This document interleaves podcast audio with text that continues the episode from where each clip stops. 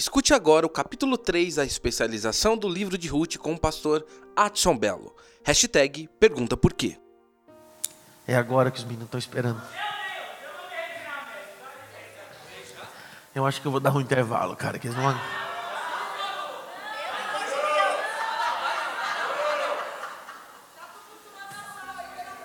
Vocês têm certeza, cara? Porque, ó, esse capítulo 3, tem alguns anos que ele foi desmistificado na minha cabeça. E é possível você escandalizar com uma explicação que eu vou dar aqui. Possível. E é, ó, eu vou até editar essa parte, vou até cortar, porque não é. Nem todo mundo suporta ouvir essa, isso que eu vou falar. Né? Olha lá, o pastor Adalberto está indo embora. Ah, capítulo 3. E disse Noemi a sua sogra: Minha filha, perceba? Em todo o texto bíblico ela é tratada como moabita. Mas Boaz chama ela de filha e agora Noemi chama ela de filha. Por quê? A tratativa mudou. O seu povo é o meu povo. Onde você pousar, eu estou pousando. Significa que quando você cria raiz, você muda de identidade. Vou falar de novo. Quando você cria raiz, você muda de identidade. Eu não sou mais moabita, sou filha dessa terra agora. Sabe qual é a grande problemática da genealogia de Cristo? Quando você abre Mateus capítulo 1, vai ver 14 gerações. Quantas gerações? E presta atenção nisso. Na geração de Cristo há quatro problemas. Tem uma Tamar, tem uma Rabi, tem uma Ruth e tem uma Batseba. Na genealogia de Cristo tem uma Tamar. Quem é Tamar, pastor? Tamar, capítulo 38. Quem é Tamar que se deitou com Judá, lembram disso? Tem uma Ruth, a Moabita. Tem uma Raabe, a prostituta. E tem a esposa de Urias. Presta, presta atenção na genealogia de Cristo. O que eu vou falar vai chocar. A genealogia de Cristo não cabe só os santarrões e os bonitinhos, cabe a prostituta, cabe o caído, cabe o fracassado, porque a genealogia de Cristo está composta disso. É a discussão. e disse Noemi, sua sogra, minha filha, não hei de buscar o descanso para que fizesse bem. Ora, pois, não é Boaz, com cujas moças estiveste na nossa parentela? Eis aqui esta noite. Verso 3. Ele vai falar sobre cinco ações. Quer anotar as cinco ações? Não. Quer ou não? Meu Deus do céu. Isso aqui.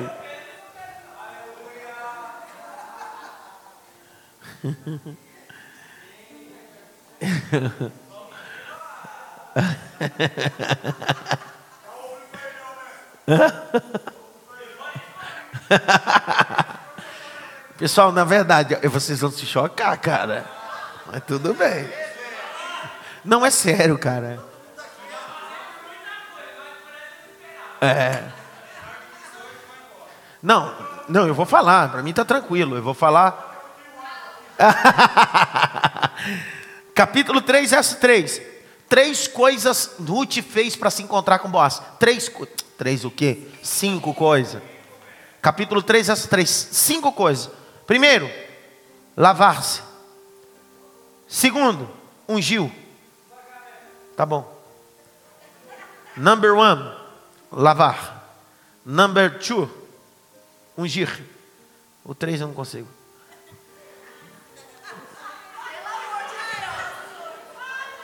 Three, não, não estou enchendo o saco. É, ó, lavar, ungir, trocar de roupa descer e ficar aos pés. Número um, lavar, ungir, trocar a roupa, descer e ficar aos pés. Verso 3: Lava-te, pois, unge te vestes os vestidos, desce a eira, porém não te des é, a conhecer a homem, até que venha acabado de comer e beber. Há de ser que, quando ele se deitar, notarás o lugar em que se deitar, Então entra, descobre os pés dele. E te deitarás. E ele te fará saber o que deves fazer.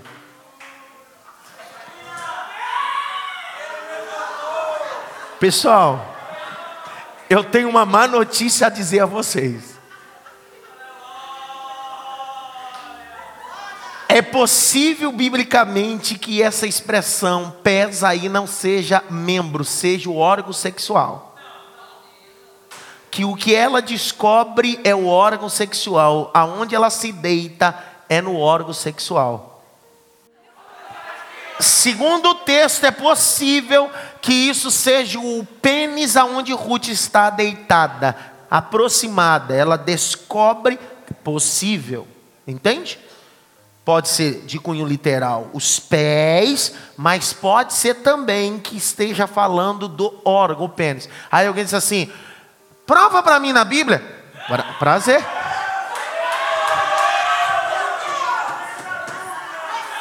Abre aí. Porque falar assim até papagaio fala, cara. Falar assim até papagaio fala. Por isso que isso vai ser cortado, porque nem todo mundo vai aguentar isso aí, não.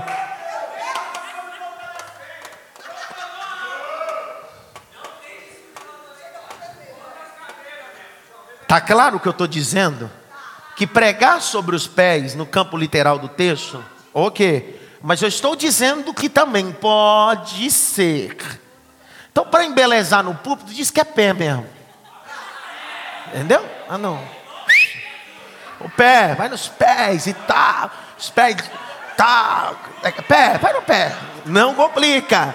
Não se envereda por outro caminho, vai dar problema. Não inventa. Não me chega no culto de domingo e diz: é possível que Ruth. Aí, aí vão dizer: onde você aprendeu isso? No ITEP, eu vou te matar. Eu vou te matar se falar isso.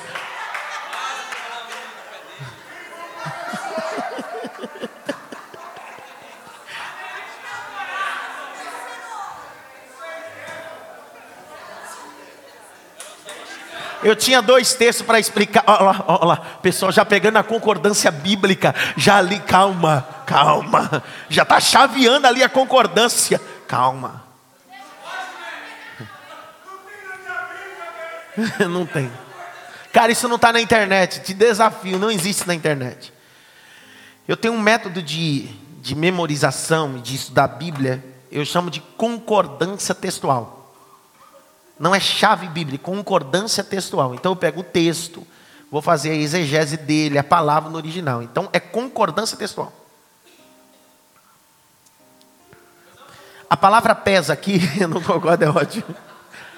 Capítulo 3, verso 4. Quantos entenderam aqui o texto? Ela fez cinco processos e aí ela descobre os pés. Os pés dele. Pés.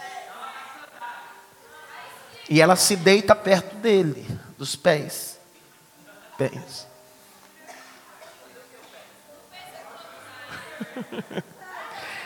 Cara, um dia, um dia desses eu fui dar um seminário numa Assembleia de Deus mas uma Assembleia de Deus do interior, muito, homem sentado, mulher, mulher do outro, e de raiva eu li esse texto.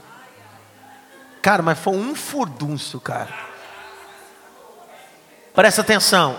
Não, mas olha o texto, presta atenção. Ó, olha o texto. A Ruth vai dizer, a Noemi vai dizer assim, ó, quando ele acordar, olha só, capítulo de número 5. E ela lhe disse: Tudo quanto me disseres, farei. Então foi para a ira, fez conforme tudo quanto a sogra lhe tinha ordenado. Havendo, pois, Boaz comido e bebido, estando já no seu coração alegre, está alegre, ok? Veio mansinho, lhe descobriu os pés, se deitou nos pés, nos pés. E sucedeu que pela meia-noite o homem se estremeceu, se voltou, e eis que a mulher jazia aos seus pés. E disse ele: Quem és tu? E ela disse: Sou tua serva. Porque tu és o quê? Peraí, peraí. Para ser resgatador. Irmão, é regra básica. tinha que assumir o BO. E casamento naquela época não é ir no cartório e colocar aliança. A palavra casar é ish e chá, coito. E desconstruiu toda a mensagem de Ruth que você prega por aí, né? Não, mas a teologia é para isso, é para você não soltar essa coisa forte e maluca, é para você aprender, ler o texto. Aí alguém assim: será que é o pênis?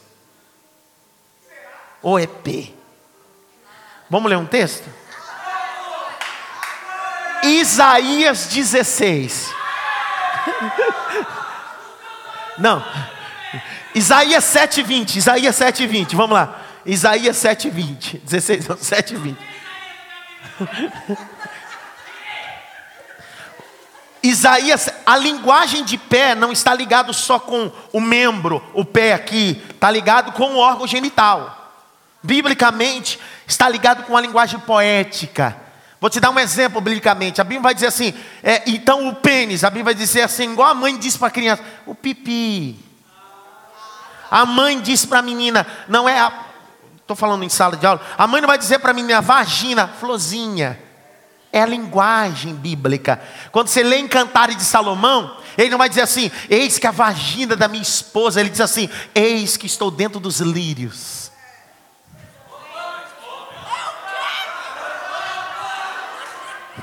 Problemática essa área. Hein? Cantares de Salomão é um problema ler. Se você não suporta a revelação bíblica de Cantares, pula. Segundo o Midrash, o Talmud, só podia ler cantado depois de 30 anos. Tem gente que tem que ser atenta e não pode ler ainda. É pesado. Olha só, quando ele diz em Cantares capítulo 7: Eis que os teus seios são como os filhotes da gazela.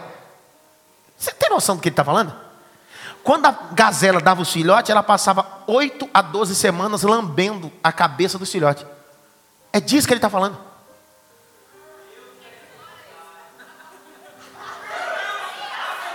Não, pessoal, eu não tô, eu tô, eu tô ensinando biblicamente. Meu papel é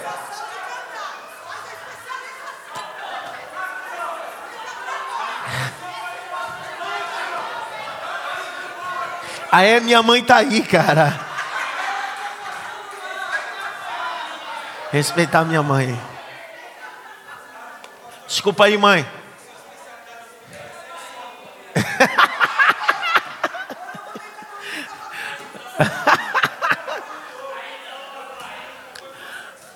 Isaías 7:20. Quem lê aí para mim?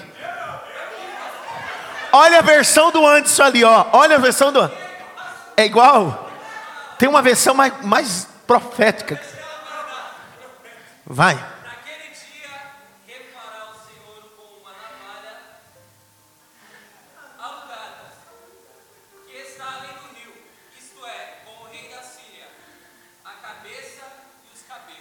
Da onde?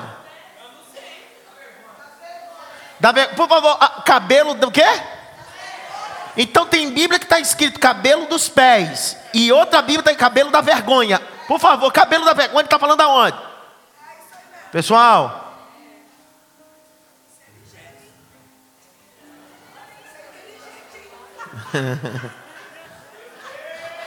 Hashtag chocado, né? Fala a verdade.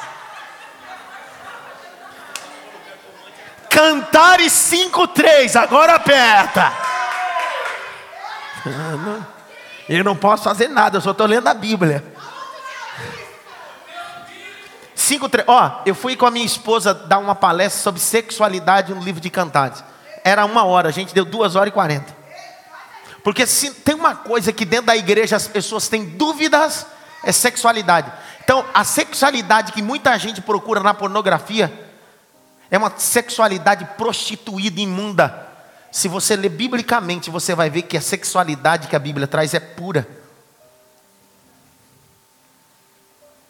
5:3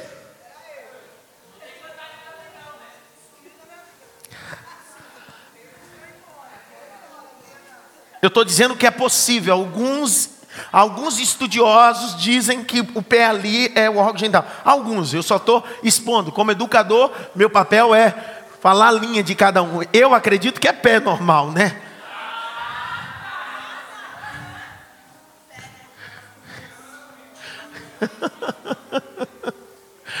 Lembra? Lê aí, por favor. Eu quero ver ler aí Cantares 5.3 e me explicar esse texto. Lê aí. Ninguém quer ler mais. Já se despiu a túnica. Ah. Lavou.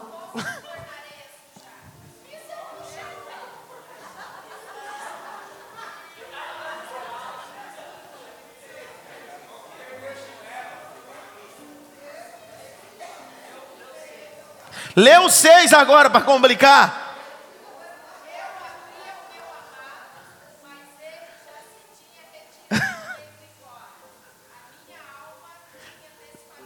Lê o quatro agora.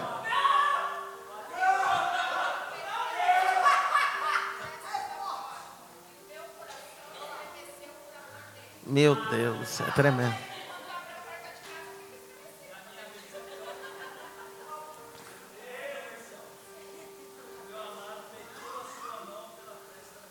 Meu Deus.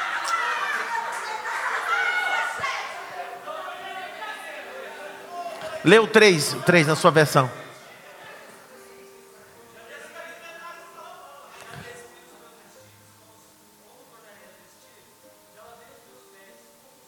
Tem uma versão que é mais, mais clara. 21, lê o 21 aí também. O século 21 tem a século 21 aí não?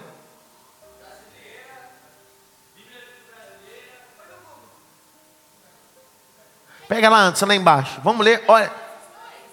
Hã? Alvoroçado. Falta 10 minutos para o nosso intervalo. Eu quero fechar assim com essa polêmica.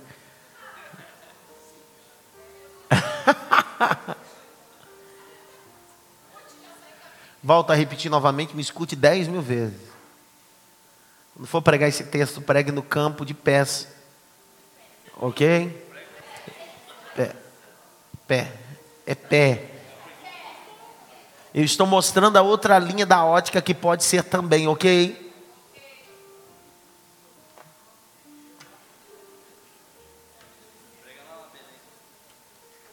É engraçado que a partir de agora, no dia que eu for pregar na igreja de alguém aqui e falar sobre Ruth, falar Ruth ficou aos pés. Achou?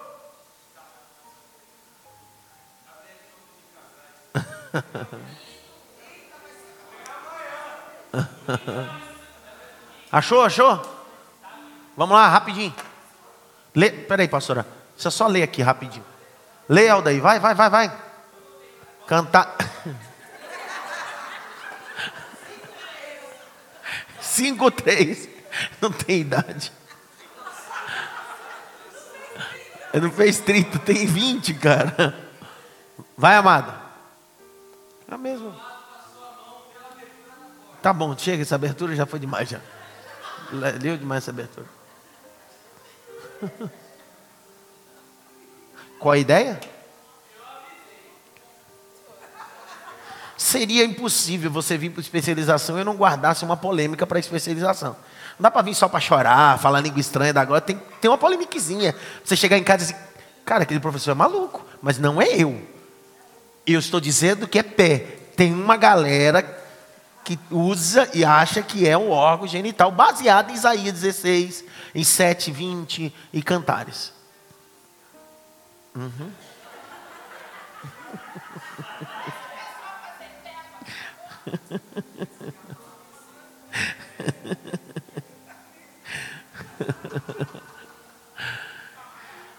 Capítulo 3, verso 8. Que hora que Boaz acordou?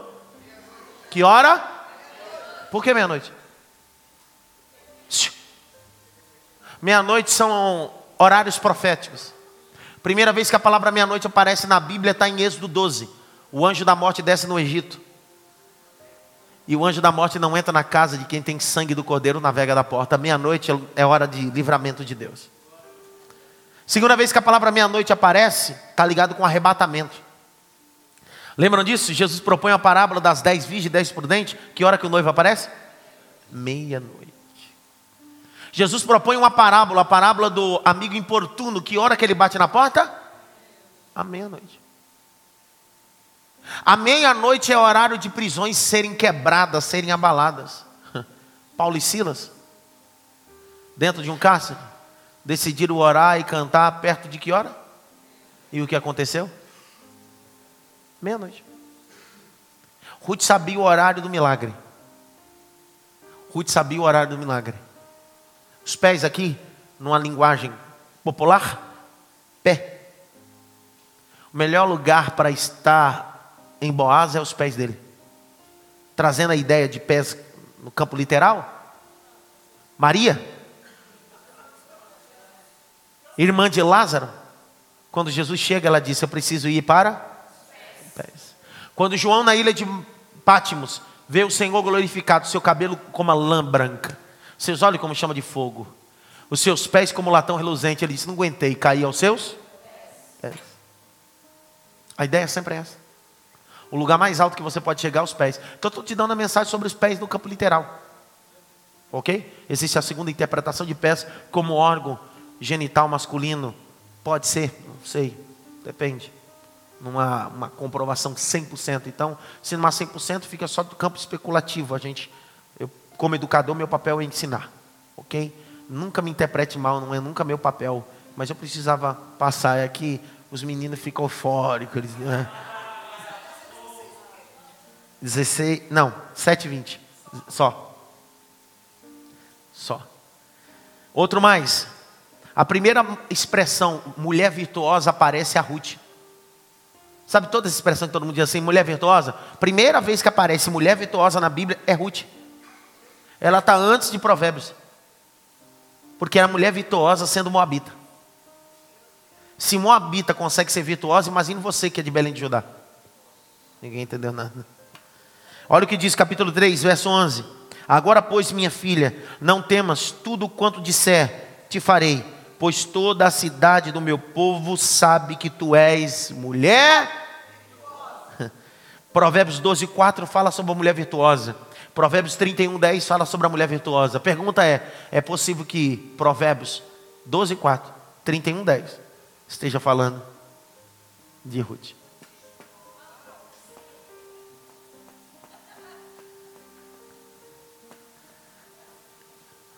Porque é a única mulher na Bíblia que aparece a palavra virtuosa. Provérbios 12, 4 não dá o um nome da mulher. 30, verso 10, é ideia. Então é possível que o sábio possa estar escrevendo sobre Rutinha. Rutinha. Verso 12. Porém, agora muito é verdade que eu sou remidor, mas ainda outro remidor a mais chegado do que eu. Presta atenção, olha o que Boaz diz. Tem alguém mais próximo do que eu. Ele está dizendo: se ele não quiser te remir, eu vou te remir.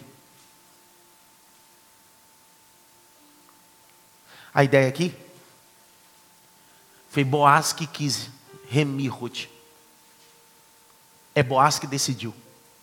Tinha gente que podia fazer e não fez. Você entendeu ainda? Boaz está dizendo: tem gente mais chegada que pode fazer, mas não fez. Então eu decidi fazer por você. Tem gente que poderia socorrer, não socorreu. Deus disse: Eu vou socorrer. Tem gente que podia ajudar, não ajudou. Deus disse: Eu vou ajudar. Quem não quiser fazer, deixa que eu faço. Verso 13: E fica-te aqui esta noite, será pela manhã, e se ele te redimir, bem estás. E ele te remedirá. Verso 14: Ficou-se, pois, deitada aos seus.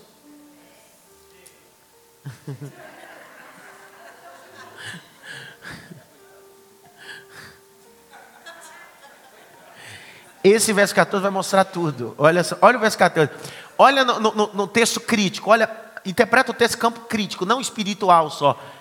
Crítica textual. Olha só o texto. Ó. E ficou-se, pois, deitada aos seus pés até pela manhã.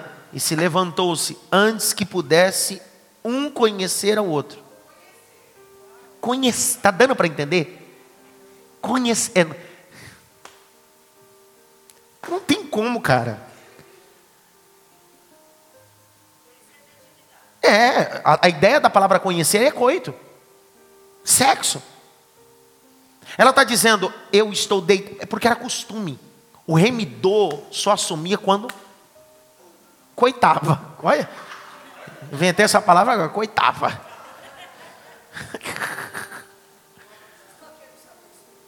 Hã?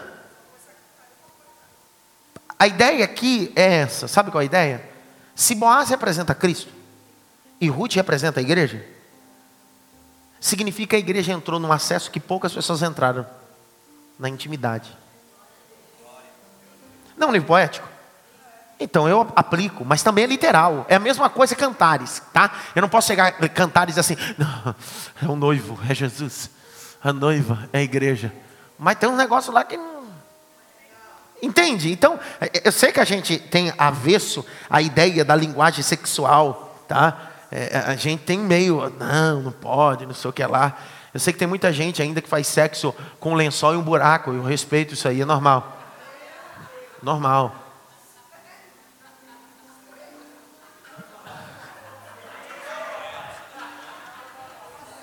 Não, é verdade. É verdade. Então virou um tabu, virou um tabu. Um tabu. Como palestrante, terapeuta familiar na, na área, às vezes eu fico vendo é tanta palhaçada que a gente. Irmãos, tem tanto casamento sucumbindo porque tem casal que não é instruído no campo sexual.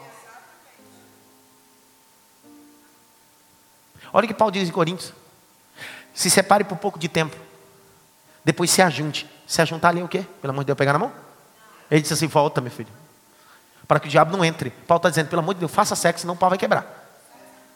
1 Coríntios 7, verso 1, Paulo diz assim: por causa da prostituição, cada um tem a sua mulher. Então significa que ele está dizendo: pelo amor de Deus, para não dar problema, tem a sua própria mulher. Está claro. A linguagem sexual não é uma linguagem satânica, demoníaca ou chucaveira. Deus olhou para Adão e disse assim: Adão, e aí, a mulher, está bem? Está bem? Vai e faz o quê? Dá para multiplicar pegando a mão? Meu irmão, para, né? Para, né? Para.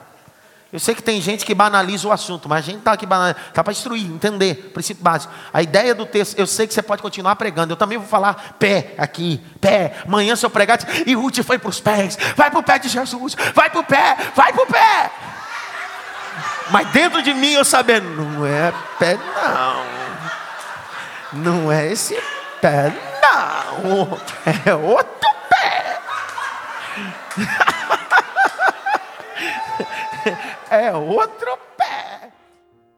Você acabou de escutar o capítulo 3, a especialização do livro de Ruth. Hashtag pergunta por quê.